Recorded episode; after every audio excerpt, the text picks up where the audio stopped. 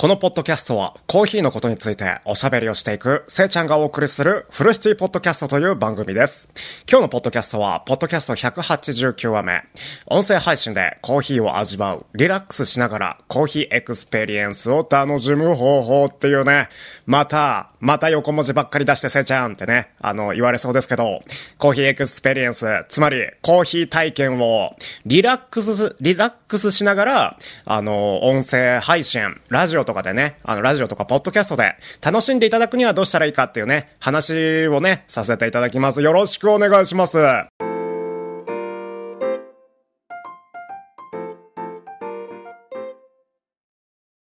まあ、つまるところね、音声配信っていうのは、音声コンテンツを、あの、インターネットを通じて配信することを指します。はい。で、一般的には、あの、ポッドキャストとか、まあ皆さん聞いたことあると思うんですけど、オーディオブックとかが、あの、音声配信のね、まあ代表的な型っていうか、形態ですね。音声配信は、ユーザーがオンデマンドで音声コンテンツを聞くことができますので、ネットでね、聞くことができますので、自分のね、好きな時間や、あのー場所、自分の好きな場所で、あのー聞くことが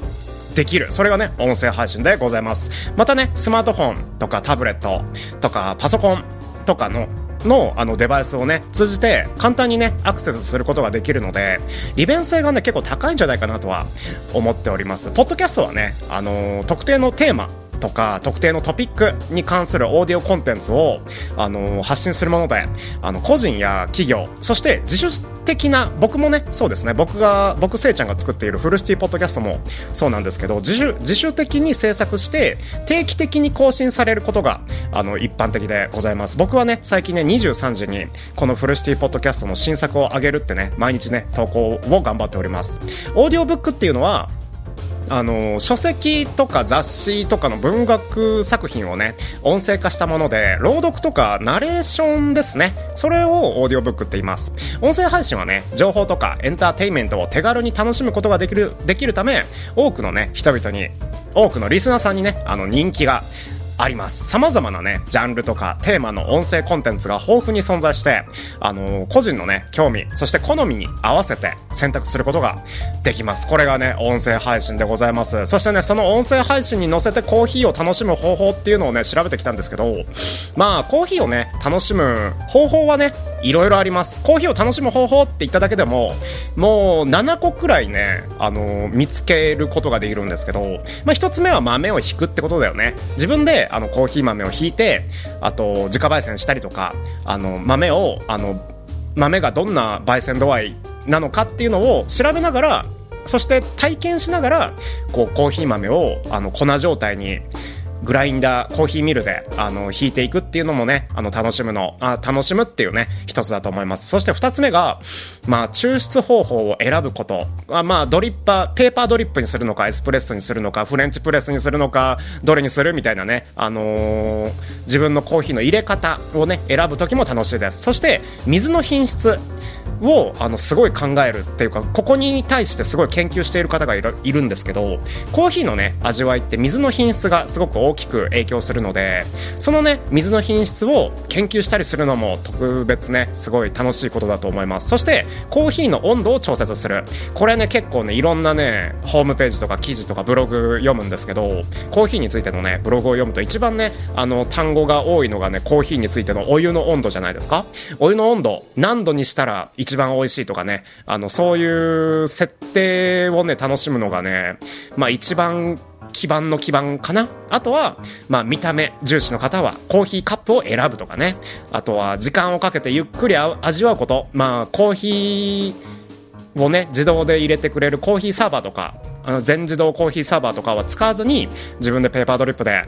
豆から粉に粉にお湯を通してそして一杯のコーヒーをドリップする。このねあの型をねこの携帯をねあの楽しむっていうのも一つの手だと思います。そして自分の好みにコーヒーをカスタマイズするってこと。このねあのーななんだろうコーヒーにミルク入れるとかコーヒーにシロップ入れるとか僕はねスパイス入れることがあるんですけど、うん、香辛料ですね。香辛料とか入れることがあるんですけど自分のね、あのー、好みに合わせてコーヒーに味付けをする。これもね楽しむの楽しみの一つだと思っております。そしてねこのコーヒーの何て言うんだろう楽しみ方を、あのー、体験してもらおうって考えるのがコーヒーエクスペリエンスっていうねあの分野。なんですけどコーヒーエクスペリエンスっていうのはコーヒーをねただ飲むだけではなくて全体的な体験。コーヒーを、あのー、入れるとか楽しむとか研究するとか飲むっていうね体験を通してコーヒーをね、あのー、全体的に楽しむことをあの指す。それがねあのコーヒーエクスペリエンスっていうんですけどコーヒーエクスペリエンスをまあ豊かにする方法はね、まあ、さっき言った通り品質の高い豆をコーヒー豆をね選んだりとか自家焙煎をしてみるとか抽出の方法をまあ、研究するとか。そしてカッピングを行う。カッピングって皆さんは聞いたことあるでしょうか？ご存知の方いらっしゃるでしょうか？僕ね結構あのー、カッピングしなさいって言われるんですけどカッピングしない喫茶店なんですよね、うん、あのここだけの話ですよ、うん、カッピングっていうのはコーヒーの味わいとか香りを評価する方法がございます、うん、コーヒー1杯を飲まなくてもあこのコーヒー豆の味わいはこんな感じなんだなって評価するね。あの手法があるんですけどそれをねカッピングって言います。そのねカッピングの方法を行ってコーヒーの特徴とかニュアンスとかまあ味わいとか酸味苦味香りボディどれがあるかとかね、あの、評価していくわけなんですけど、それをね、研究していくわけなんですけど、僕ね、あのー、その、コーヒーを1杯入れることによって、その1杯を飲み切ってかの飲み切ってこそあのその一杯の印象値が分かるって思ってるのでその一口飲んだだけでコーヒーのそのコーヒー豆のコーヒーのなんて言うんだろう特徴をね把握したって思うカッピングっていうね、あのー、評価の仕方あんまり好きじゃないんだよね。まあけどこれ結構ねカッピングっていう評価のコーヒー豆のね評価の仕方はねどあまあコーヒーを1杯飲まなくてもいいっていうそういうコーヒーの研究とか評価のまあ効率化にもつながるしそれにみんなやってるからあんまりねここだけの話にしといてあんまり言えない。カッピングやってないんだよねとは言えないんだよね。うん。そしてコーヒーのプロフィールを理解する。まあコーヒーのプロフィールっていうのは、まあ、このコーヒー風味があるねとか酸味があるねとか甘みがあるねとか、ね、苦味結構強いねみたいなことをねあの指すことをあ指す言葉をプロフィールって言うんですけどコーヒーのねプロフィールについて学んで、まあ、例えばインドネシアマンデリンっていうコーヒーをあコーヒー豆を、あのー、深入りに設定して焙煎したらあ結構苦味ボディコク結構あるじゃないかっていうねことをね、あのー、体験的にねあの学んでそれぞれの要素いろんなね要素が組み合わさってコーヒーの味ってできるんですけどそのね要素がどのように味わいに影響を与えるのかを、あのー、理解していくっていうねあのお勉強ですね。がコーヒーの学習、うん、学習についてもあのコーヒーエクスペリエンスをこう豊かにする要因じゃないかなとは思います。うん。あとはね、コーヒーペアリング。これはね、聞いたことある方は結構いるんじゃない？うん。コーヒーペアリングっていうのは、コーヒーと食べ物の相性を楽しむこと。うん。コーヒーとケーキめちゃめちゃいいですよね。はい。それがコーヒーペアリングです。そう。様々なね、あの、食べ物、食材ですね。食材とかデザート、とコーヒーを組み合わせてそのコーヒーの味を味を底上げするっていうね相乗効果をあの楽しんでみる。そしてねコーヒーのギアコーヒーギアっていうんですけどまあアマゾンとか楽天とかであのコーヒーの機材を買う時にコーヒーギアっていう単語を見かけると思うんですけどそれはあのー、機材っていう意味ですね。うん。質のねあのいいコーヒーギアを使用することも重要です。はい。コーヒーミルとかまあ例えばコーヒードリッパーとかエスプレッソマシンとかね自分の好みそして自分のお財布に相談しながらあの適切なコーヒーギアコーヒーの機材をね選んでください。コーヒーエクスペリエンスはね単なる飲み物っていうジャンルのななんだろうコーヒーじゃなくて深い味わいと楽しみを提供してくれるっていうコーヒーを説明するっていうねあのー、意味合いが含まれております自分のね興味とか好みに合わせてコーヒーを研究してそして探求して新たなね発見や感動を得ることができると思いますそして、えー、リラックスしながらねまたコーヒーを飲楽しむっていうのがね、一番大事だと思います。やっぱり緊張しながらコーヒーを飲むと、というかコーヒーだけに限らないんですけど、緊張しながら美味しい料理食べても、美味しくないんですよね。うん。けど、なんか、電車の時間が迫っているのに、電車の時間が迫っている中で食べる、あのー牛丼屋さんの牛丼ってめっちゃ美味しいよね。あれなんでなんでしょうね。うん。リラックスしながらコーヒーを楽しむってこともね大事だと思います。コーヒーはねそうあの熱々のものですので90度くらいであの90度のお湯でね入れるものなのでそのねコーヒーをあのー、急ぎながらね飲むっていうのはねまたまたちょっと違うニュアンスになっちゃうかなって思うのでまあリラックスしながらあのゆったりとゆっくりとした時間を取りながら心地よい環境を整えながら音楽とか自然の音を楽しみながら呼吸とか瞑想とかを取り入れながらそしてコーヒーを飲んでいる時はスマートフォンとかコンピューターとかそういうねデジタル機材デジタルデバイスから離れながらそして好きな本や雑誌と共に過ごしながらそれがね、リラックスしながらコーヒーを楽しむってことにね、つながると思います。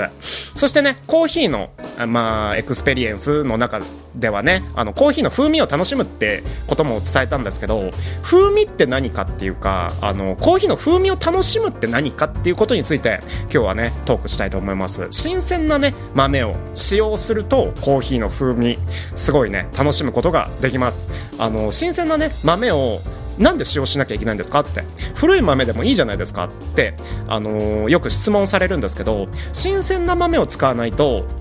あの風味がね失われていきます。あの炭酸ガス、まあ、つまり二酸化炭素ですね。二酸化炭素がコーヒー豆から発生しているんですけどその二酸化炭素ができっちゃうことによって参拝したコーヒー、まあ、あの酸に負けたコーヒー略して参拝したコーヒーっていうね状態になってあのコーヒーの風味がガクッと落ちるんですよねなので新鮮な豆を使用するこれはねコーヒーの風味を楽しむ一因と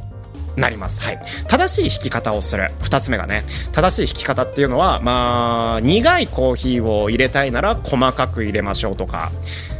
ふ、うん、そうだね。風味っていうジャンルでトークするならば、細かいコーヒー粉にしすぎると苦みが増しちゃうし逆にコーヒーの豆を粗く粉にすると風味がね軽くっていうか薄くなるんだよね。うん。薄くなります。なので、引き立てのね、豆を、あのー、使用する。そういうこともね、大切だと思います。そして3つ目。これはね、もう口酸っぱく言ってますが、適切なお湯の温度、水温ですね。で、抽出する。これはね、一番大事。あのー、まあ、大体90度から96度の範囲で、あのー、コーヒーのまあ、コーヒーをドリップしてくださいとは言われるんですけど僕は90度であのコーヒーを入れることをあのカフェでは推奨しております。そして4つ目適切な抽出時間を守る。まあねあのー、抽出時間を守ることをあのー、コーヒー初心者さんに向けて喋るときにすごいねここがね一番の山だと思います。抽出時間を守りながらコーヒーを自分の一杯入れることができるかって言われたら僕ね最初できなかったのでまあどっちかっていうと早すぎ抽出抽出時間が早すぎて1杯ができるか抽出時間がめちゃめちゃ長くて1杯ができるかのどっちかだったんだけどあの抽出時間が短すぎるとね風味があの不十分になるんですよ。そして逆に抽出時間コーヒーのね抽出時間が長すぎると苦味とかあとはコーヒーの成分がすごい出過ぎちゃって、まあ何をするにもね、何々すぎるっていうのはね、悪いことでございます。何々すぎる。つまり、あの、過抽臭、あ、か、過抽出ってね、言うんですけど、うん。過抽出のね、あの、味わいがすごい強くなります。使用するね、あの、ドリッパーとか、あの、お湯のね、温度、抽出方法にね、応じて適切な抽出のタイム、時間をね、守ってください。そして5つ目、コーヒーの品種、そして酸味を楽しむのも、コーヒーの風味を楽しむことの一つじゃないかなとと思っております。コーヒーの風味ってね、全部一緒でしょってね、あのー、言うことはないです。コーヒーの風味は品種、コーヒー豆のね種族ですね。品種とかコーヒー豆がどこで生まれたか産地ですね。産地によっても異なります。さまざまなねコーヒーの品種とか産地を試してみてそれぞれの特徴とかあの風味とか自分の味覚に合ってんのかなみたいなことをねあの楽しむこと。それもねあの一番のいい体験を育む要因ではないでしょうか。そして6つ目味わいの変化を楽しむ。コーヒーはね温度が変化すると味わい変化するんですよ。つまりつまりですよ。あのコーヒー1杯コップの中にまあまあマグカップの中に入れたとしてあの、最初の一口目とだんだん冷めてきた後のあの最後の一口って味わい全然違うじゃないですか。あのねあのー、温度によってコーヒーがね変化しているってことなのでそれをね、あのー、その変化を楽しんでみるのも一番いいと思う。そして7つ目。まあここは何だろうな。カッコしといてください。うん。カッカッピングを行う閉じカッコな感じですかね。うん。カッピングっていうのはねコーヒーの風味を評価するあの方法というか評価方法なのでそれをね自宅でやるってこともあのコーヒーの風味を楽しむ一因だと思うんですけど僕はねまあまあ自宅でやる必要はないなって思います。うん。結構ねいろんな人のブログとかいろんな人のコーヒーの教科書とかね読むんですけどそういうタイミングでカッピングっていうね、あのー、単語が出てきます。確かにねすごい重要な重要なね評価方法だとはコーヒーの評価方法だとは思うんですけどうん自宅でやるまででもないなっては思いましたね。はい。コーヒーのね風味を楽しむためにはあの、このまあ今7つ言ったんですけど7つのねポイントに加えて自分自身のあの、お客様自身のね好みとか感性に従って試行錯誤コーヒーの入れ方を試行錯誤することも大切だと思います。自分に合った風味を見つける旅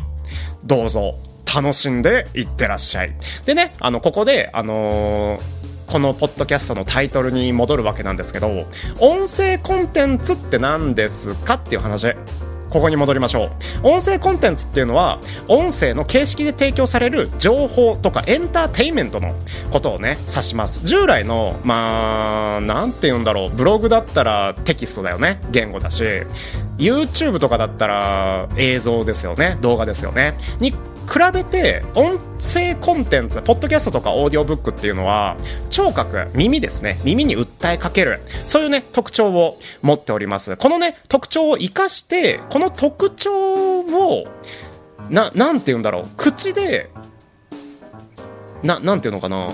自分の味覚でこう得られる情報であるはずのコーヒーをわざわざ聴覚に訴えかける音声コンテンツに載せたいって思ったのがフルシティポッドキャストでの、あのー、番組を作っている僕せいちゃんなわけなんですけどコーヒーの味わいを伝えるって言葉でねどうしたらいいんだろうってね思って4つ。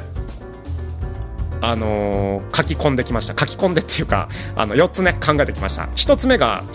まあ細かい。めちゃめちゃ細かい。細かくて細かくて細かすぎな味の描写、うん、コーヒーの味わいを具体的に表現するための言葉ってね結構ある。例えば酸味のあるコーヒーなら明るい酸味ですねと表現したりとか甘みのあるコーヒーならカラメルのようなすごい甘ったるい甘みがありますねとか。そういうね具体的なイメージを伝えること。これがね、あのー、音声コンテンツでコーヒーを伝えるっていうねあのコーヒーの味わいを伝えるっていうなんだろう豊富さにつながるんじゃないかなとは思います。あとはコーヒーの味ときたらコーヒーの香りですね。コーヒーの香りの描写。あのー、まあななんだろう。例えば例えばねフルーティーな香りとかチョコレートのような香りって言うんだけどまあ比喩表現とか似ているそのチョコレートとかに似ているよねみたいな。似ているよねっていうね単語をね使うことも香りの描写にはなるんじゃないかなとは思います。あとはなんだろうコーヒーの味わい味わいを伝える時に他の食べ物とか飲み物のなんだろう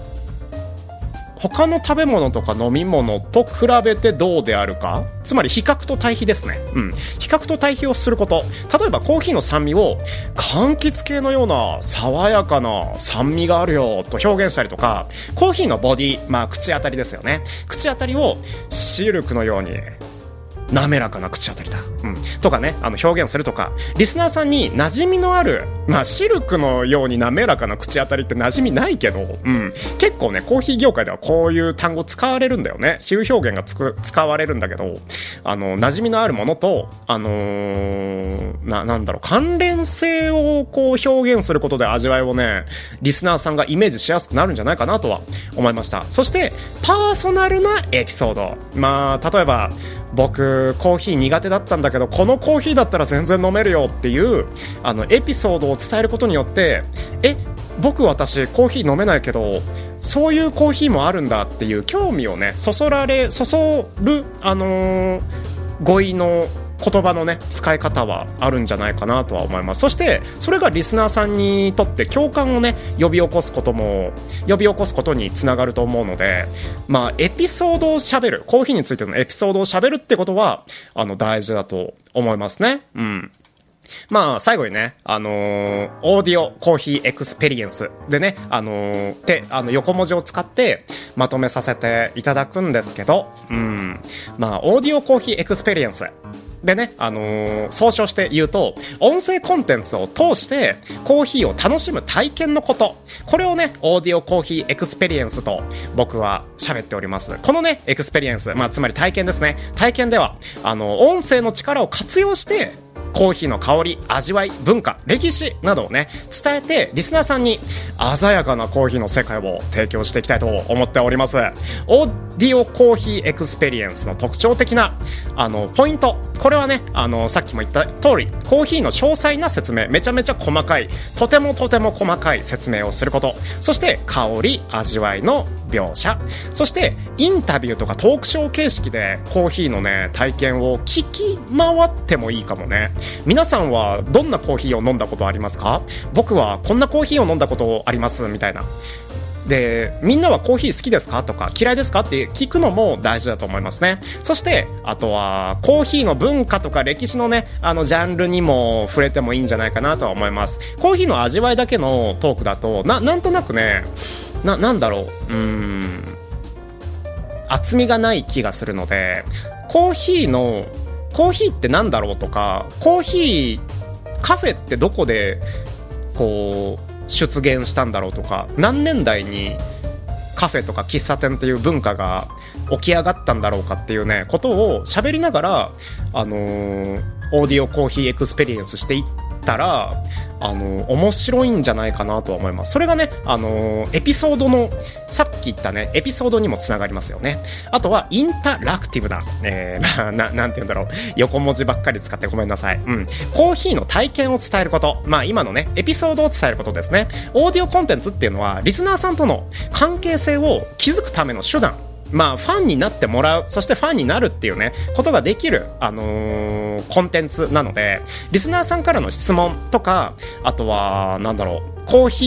ーのトークについてどうだったっていうフィードバックですね。フィードバックを募集してコーヒーに関する意見とか体験を共有する場を提供する。これがね、オーディオコーヒーエクスペリエンスで、あの、の、あの、ポイントのまとめなんですけど、まあなかなかね、横文字ばっかり使っちゃう僕もね、あれですけど、まあかっこつけたい、そんなね、年年代でございます。はい。オーディオコーヒーエクスペリエンスは、リスナーさんにね、コーヒーの魅力、そして奥深さを伝えるにとどまることなくコーヒーの世界をね探求する楽しさを提供してそこに、あのー、コーヒーの価値を表現するだけじゃなくてお客様そしてリスナー様のね、あのー、なんだろう新しい趣味の発見とかコーヒーっていうものを知るきっかけをね、あの、選んでいただく、そんなね、あの、音声の力を活かしたリアルなコーヒーの、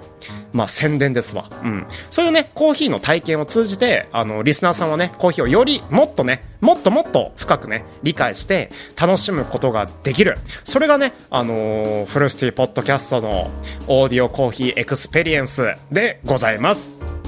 ということで、ここまで聞いてくれてありがとうございました。どうもありがとうございました。うん。Spotify とか Apple Podcast にもこのアーカイブを残しています。ぜひ、また聞いてみてね。それでは、夢の中で3時間後お会いしましょう。バイバイ。ありがとう。